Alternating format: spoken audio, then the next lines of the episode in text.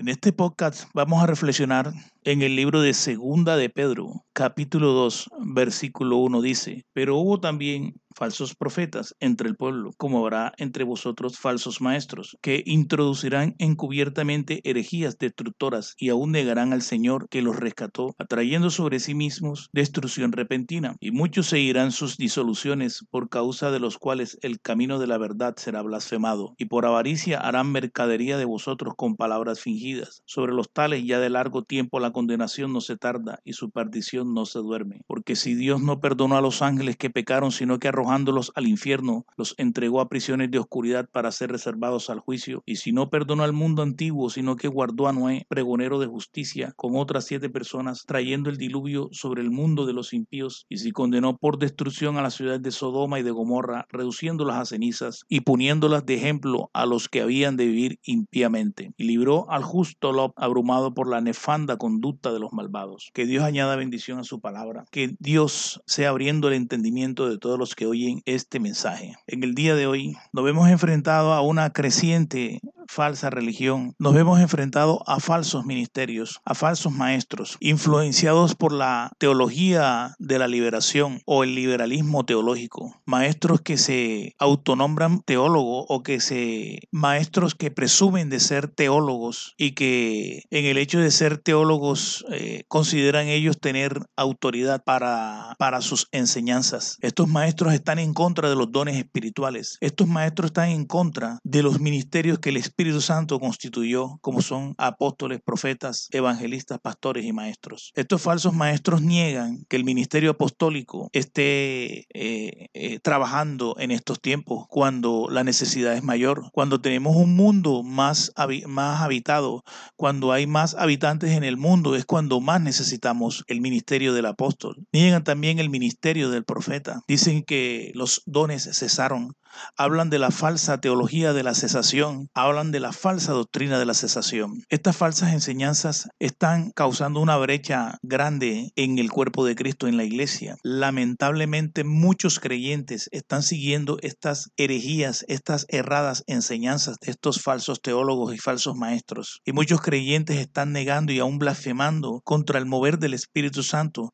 contra los dones espirituales, los dones del Espíritu Santo, como es el hablar en lenguas, como es el don de profecía. Inclusive niegan las sanidades. Hay un teólogo que se ha atrevido a, indicar que los que hablan en lengua en realidad son manifestaciones demoníacas y no del Espíritu Santo, lo cual es una abierta eh, blasfemia contra el Espíritu de Dios. Este mismo teólogo niega rotundamente eh, el ministerio de un apóstol, niega rotundamente el ministerio de un profeta. Aparte de eso, este conglomerado de falsos maestros que se han juntado, dice la escritura que como muchos tienen deseos de escuchar la palabra, se amontonarán maestros que conforme a sus propias concupiscencias harán errar al pueblo. Estos maestros enseñan una falsa teología y dicen que una vez salvo siempre salvo, que la salvación no se puede perder, que Dios es un Dios perfecto y que si una persona ha sido salvada por Dios ya esta no se puede perder. Pero la Biblia no enseña eso, la Biblia enseña lo contrario. El apóstol Pablo dice que debemos cuidar nuestra salvación con temor y temblor. La Biblia y el relato que acabamos de, leer en el libro de Segunda de Pedro nos enseña que Dios castigó a los ángeles porque no guardaron su dignidad.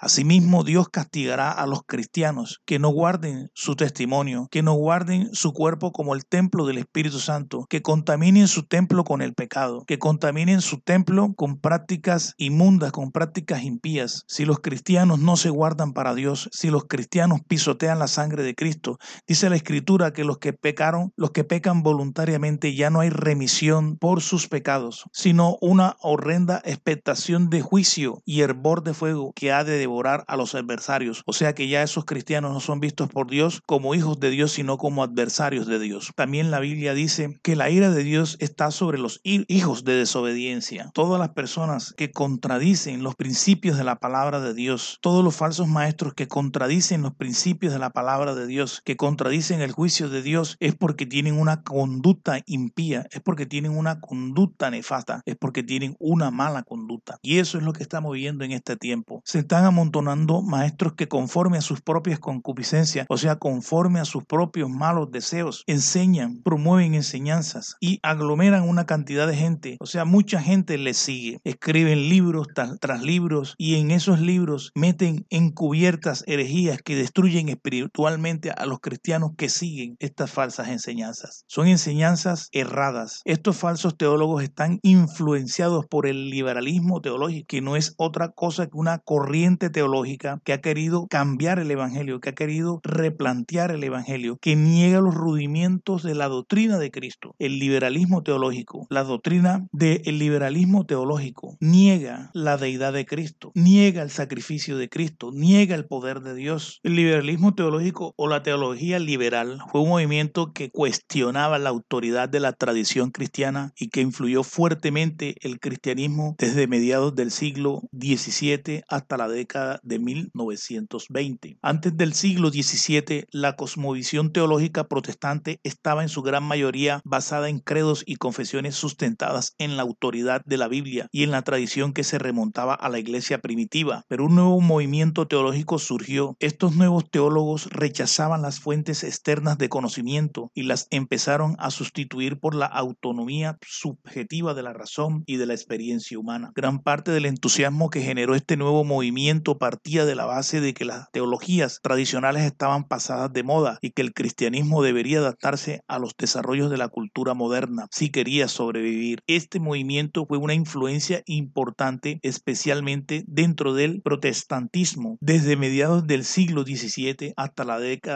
de 1920. Es una doctrina diabólica basada en el racionalismo, basada en el humanismo, que aunque muchos teólogos no la siguen abiertamente, sí están influenciados por esta falsa doctrina. Eh, muchos de ellos eh, justifican o argumentan el rechazo de la manifestación de los dones del Espíritu Santo por el hecho de que en algunas reuniones cristianas o en algunos grupos o congregaciones cristianas se dan desórdenes. Pero el apóstol Pablo, cuando se dieron los desórdenes en la iglesia de los Corintios, Pablo no maldice a estos cristianos, no los sataniza, sino que los exhorta y les enseña con amor a practicar los dones, a ministrar los dones con madurez. Muchos cristianos caen en desórdenes, eso hay que reconocerlo. Mal usan los dones por causa del desorden, no hacen las cosas con orden como lo indica la palabra. Muchos mal usan el don de lenguas, pero eso no le da derecho a un maestro, a un teólogo, de satanizar, de maldecir y de decir que un cristiano o un predicador está influenciado por los demonios cuando habla lengua, porque ese teólogo está incurriendo en una blasfemia contra el Espíritu Santo. Lo correcto es exhortar, amonestar, enseñar a los creyentes que están empezando, a los creyentes inmaduros, porque el espiritual está para sobrellevar al que no es espiritual, al que es carnal. Pablo mismo le dice a la iglesia de Corintio que no les podía hablar como espirituales porque eran niños, eran carnales aún y no eran capaces de procesar el mensaje que él tenía para ellos. Habló con amor, enseña a los creyentes de esa comunidad en Corintio a ejercer los dones de forma correcta, pero él no maldice ni sataniza a los que usaban los dones de forma incorrecta. Ningún cristiano, ningún maestro, nadie tiene el derecho de satanizar los dones del Espíritu Santo y de rechazar los ministerios del Espíritu Santo. Pero sabemos y entendemos como hombres de Dios que lo hacen porque están influenciados por el liberalismo teológico, están influenciados por una teología falsa. No es la teología lo que me constituye a mí en un maestro, el que me constituye a mí en un maestro es el Espíritu Santo, el mismo Espíritu que constituyó al apóstol Pedro, el mismo Espíritu que constituyó al apóstol Pablo, el mismo Espíritu que ungió a Jesucristo, es el que ordena a los pastores, a los maestros, a los apóstoles y negar estos ministerios ministerios es negar la obra del Espíritu Santo. El apóstol Pablo hablaba de los dones del Espíritu Santo y de que esos dones eran recibidos por la gracia de Dios en él. Él no presume de los dones, él no se atribuye los dones por sí mismo. Él declara que los dones los recibe por la gracia de Dios. Pero estos falsos teólogos, estos falsos maestros, niegan los dones del Espíritu Santo y como niegan los dones del Espíritu Santo, niegan también la gracia de Dios. Una de las principales características de los falsos maestros es que con sus enseñanzas causan división en el cuerpo de Cristo. Hoy podemos ver en redes sociales esas discusiones que hay entre corrientes de cristianos que siguen esa influencia del liberalismo teológico que niega los dones, que niega eh, los ministerios del Espíritu Santo y los creyentes que siguen y creen en los dones y creen en todos los ministerios. Ahora aquellos creyentes que creen en el mover del Espíritu Santo se les tilda de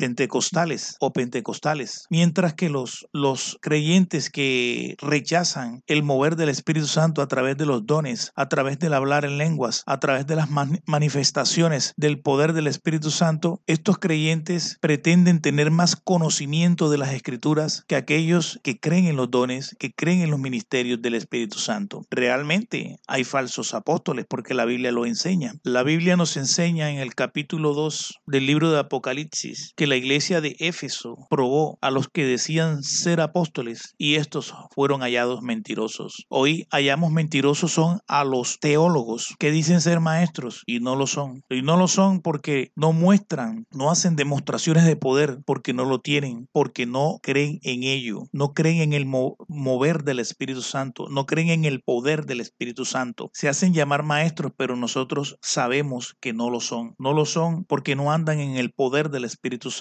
porque las señales que Dios dejó no lo siguen. Antes, por el contrario, ellos basados en su teología neoliberalista niegan rotundamente el mover del Espíritu Santo, niegan la profecía, niegan la manifestación del don de lenguas. Y esta falta de enseñanza que ha sido introducida dentro del cuerpo de Cristo en la iglesia del Señor está abriéndole la puerta a un espíritu de incredulidad, a un espíritu de hipocresía, porque hoy muchos de esos creyentes que hablan, que niegan el mover de Dios, el mover del Espíritu Santo, son creyentes que no son llenos del Espíritu Santo, que se alejan del, del, del Espíritu Santo, que se alejan de la ayuda espiritual que brinda el Espíritu de Dios. Se apoyan en la palabra, presumen tener más conocimiento de las escrituras, pero niegan al Espíritu Santo, niegan tener una relación con Él, niegan los dones del Espíritu Santo, niegan el poder de Dios, no creen en el don de sanidad, no creen en el don de ciencia, no creen en la palabra de sabiduría. Y estos dones Dios los dejó en la iglesia para edificación de la iglesia. Los dones del Espíritu Santo es ese mover del Espíritu Santo, es el mover del poder de Dios. El poder de Dios se manifiesta a través de los dones del Espíritu Santo. Los dones del Espíritu Santo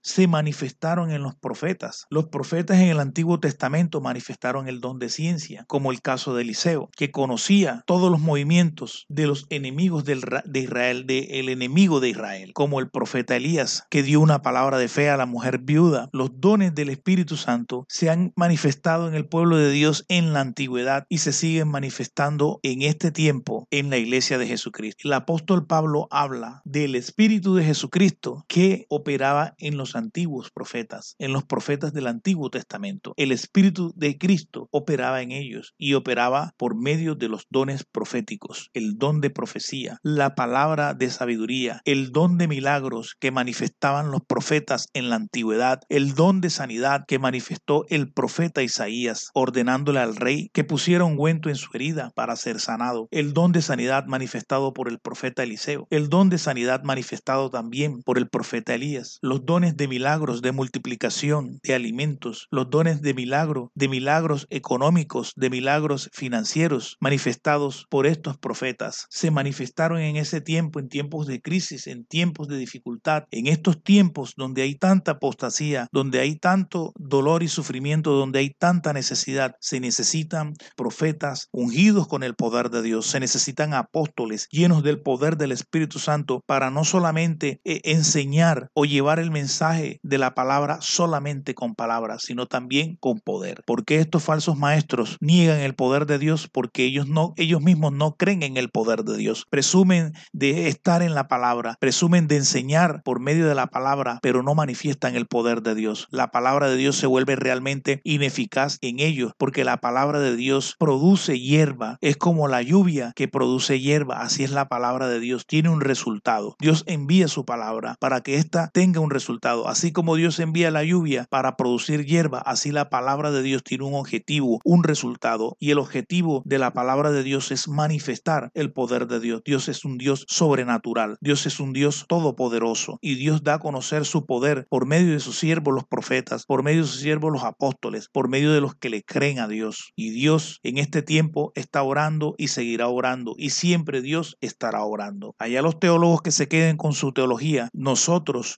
los creyentes verdaderos en Cristo Jesús, los que tenemos la unción del Espíritu Santo, seguiremos creyendo en los dones del Espíritu Santo, seguiremos siendo fieles a Dios, manifestando el poder del Espíritu Santo. No le tenemos temor a esto, estamos dispuestos a llevar el vituperio de Cristo. ¿Por qué niegan el poder de Dios? ¿Por qué niegan el poder del Espíritu Santo? ¿Por qué no quieren ministrar liberación? ¿Por qué no quieren ponerse en la brecha por la necesidad de sanidad que hay en el mundo? La necesidad de sanidad de tantas enfermedades que aquejan al mundo. ¿Por qué no lo quieren hacer? Porque tienen miedo al vituperio, porque tienen miedo a las persecuciones, porque los hombres de Dios cuando son usados por Dios con poder son perseguidos, son vituperados. Ellos tienen temor de ser perseguidos, de ser vituperados. Buscan es la gloria personal de ellos y si no se arrepienten les espera una perdición terrible. Como dice el Señor Jesucristo, ahí en ese día será el lloro y el crujir de dientes y Dios pondrá su parte con los hipócritas a estos falsos maestros porque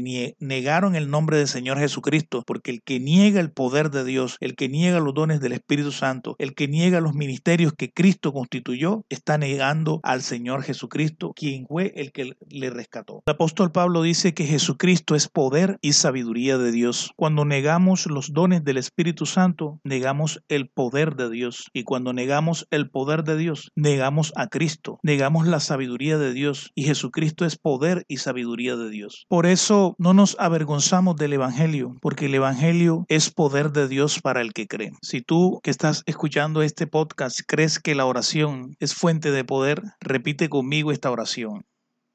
Declaramos en el nombre del Señor Jesucristo que ninguna arma forjada contra mí prosperará y que yo condenaré toda lengua que se levante contra mí en juicio, que con justicia seré adornado y que estaré lejos de la opresión del enemigo, porque las armas de mi milicia no son carnales sino poderosas en Dios para la destrucción de fortalezas, que diariamente tomo el escudo de la fe y apago todos los dardos de fuego del maligno. Tomo la espada del Espíritu, que es la palabra de Dios, y la uso en contra de mis enemigos espirituales que fui redimido de la maldición de la ley, soy redimido de la enfermedad, soy redimido de la muerte espiritual. Venceré sobre todo porque mayor es el que está en mí que el que está en el mundo. Estoy firme, ceñido mis lomos con la verdad y vestido con la coraza de justicia y calzado los pies con el calzado del Evangelio de la paz. También tomo el escudo de la fe y tomo el yelmo de la salvación y la espada del Espíritu que es la palabra de Dios soy libre de la potestad de las tinieblas y soy trasladado al reino del amado Hijo Jesucristo. Declaro en el nombre del Señor Jesucristo que tengo potestad de hollar serpientes y escorpiones y toda clase de enemigo espiritual. Y que sobre toda fuerza del enemigo puedo vencer y que nada me va a dañar. No he recibido un espíritu de cobardía para negar el poder de Dios, sino que he recibido un espíritu de poder, de amor y de dominio propio. Declaro que soy bendito con toda bendición espiritual en lugares celestiales en Cristo Jesús. Declaro que fui curado por la llaga de Jesús, que mi mano está en el cuello de mis enemigos, que el Espíritu Santo unge mi cabeza con aceite, que mi copa está rebosando de la llenura del Espíritu Santo, que el bien y la misericordia me seguirán todos los días de mi vida por medio del Evangelio. Declaro que he sido ungido para predicar, enseñar, sanar y echar fuera a los demonios. Declaro que recibo la abundancia de la gracia y del don de la justicia y del reino en vida por Cristo Jesús, que tengo vida y la tengo en abundancia por medio de Jesucristo. Declaro que camino en luz como Él está en luz y la sangre de Jesucristo su Hijo me limpia de todo pecado. Declaro que soy la justicia de Dios en Cristo Jesús, que soy cabeza y no cola. Declaro una cosa y ésta será firme en mi vida, que tengo la gracia de Dios para con los hombres y para que con Dios mismo. Declaro bienes y riquezas en mi casa y mi justicia permanece para siempre. Declaro que seré saciado de larga vida y que Dios me mostrará su salvación, que habito al abrigo del Altísimo y que vivo bajo la sombra del Omnipotente que no me sobrevendrá mal ni plaga va a tocar mi morada, porque Dios enviará a sus ángeles acerca de mí. Declaro que todos mis hijos serán enseñados por Jehová y que se multiplicará la paz de mis hijos. Claro que soy fortalecido en el hombre interior por medio del Espíritu Santo, que estoy cimentado y arraigado en el amor y en la palabra de Dios. Bendigo a mis enemigos de carne y hueso y venzo el mal con el bien por medio del Señor Jesucristo. Amén y amén.